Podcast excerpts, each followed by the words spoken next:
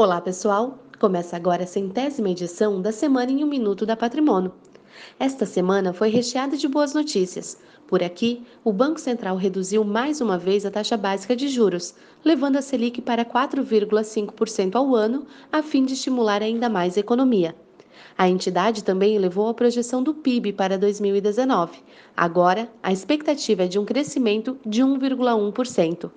Outra notícia positiva foi a divulgação do novo cálculo feito pelo Ministério da Economia, após os projetos aprovados em torno da reforma da Previdência.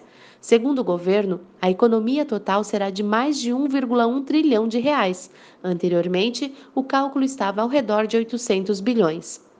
Lá fora, o Banco Central norte-americano decidiu manter a taxa de juros inalterada, também em linha com a expectativa do mercado.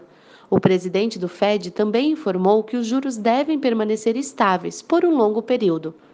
Ainda nos Estados Unidos, Donald Trump encaminhou o primeiro acordo comercial com a China, aliviando as tensões no mercado local e internacional. Vimos por aqui a bolsa bater os 112 mil pontos e o dólar cair abaixo de R$ 4,10. Já no Reino Unido, o primeiro-ministro Boris Johnson venceu as eleições no parlamento britânico e encaminhou o Brexit para o final de janeiro do próximo ano. Estas foram as principais notícias dessa semana. Um ótimo final de semana e até a próxima sexta-feira.